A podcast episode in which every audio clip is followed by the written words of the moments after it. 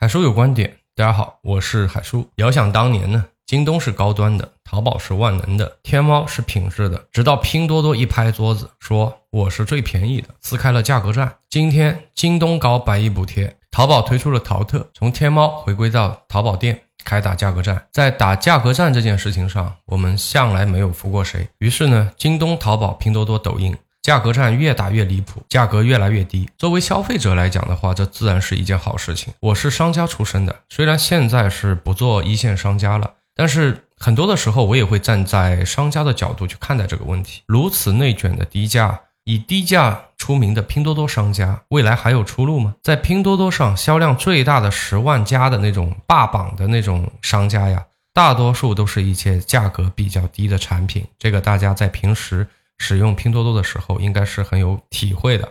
而这一类产品呢，很多时候它的售价甚至是低于了它的生产成本。这一类的商家，要么是库存滞销，要么是为了养工厂的淡季，他们没有打算盈利。如果你是一个正常的商家，你要和他们这样去抢这样的资源位啊，实话实说，你是很难赚到钱的。那可不可以不跟他们卷低价呢？难。拼多多的成名就是低价，拼多多的标签就是低价。拼多多的用户呢，大多数是五环以外、县城内的，他们的消费能力本来就偏低，他们对价格天然的敏感，仅有的高价区呢，也全部集中在百亿频道，而能进百亿频道的大多数都是品牌。如果你要做高价的白牌，那机会相当之渺茫，除非你的关系通天。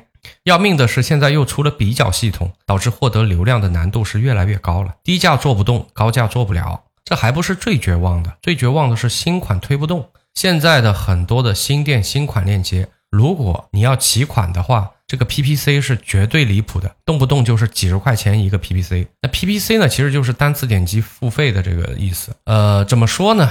十几块钱一个 PPC 呢，也不是特别离谱，对吧？我们知道这个拼多多它出海的时候啊，它为了抢用户，单个用户的获取成本大概是一百多人民币。所以和它站内的这个十几块一个 PPC 比起来呢，也还行。关键是在这么卷的价格之下啊，在这么低的毛利之下，十几块钱的 PPC 基本上能够把你的利润打得干干净净，不能保证你赚钱，但是绝对能够保证你亏钱。除此之外呢，你还要开好评返现啦，还要补 DSR 啦，还要罚款啦，还有仅退款啦，等等这种事情。导致商家的运作成本实际上是越来越高的，听着都觉得是一个地狱级的难度。现在的大学毕业生找不到工作，最起码吧，你是一个零收入，对吧？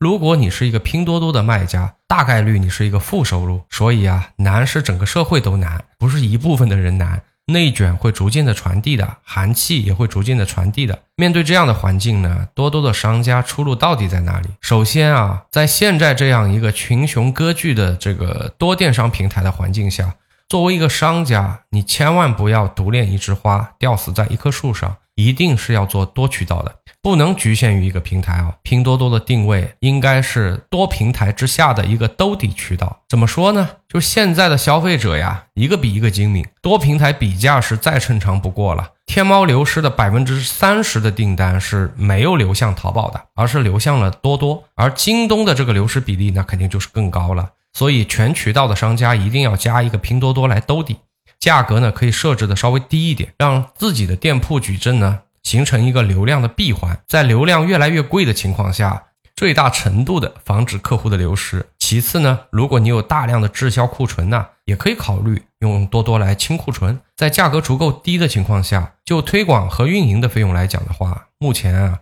拼多多还是所有平台里最便宜的。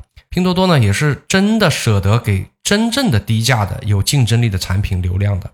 你这个玩意儿如果放在淘宝啊，它不一定舍得给你这么大的流量，但在多多啊，如果你的东西真的有竞争力，真的价格够低，那你是真的有可能拿到很大的流量的。不论怎么说啊，低价的商家呀不好做，价格战呢也不好打，打赢了也是杀敌一千自损八百，而且这样的商业环境是不可持续的，也是不健康的。以目前的平台改版情况以及未来的发展趋势来看的话，建议啊。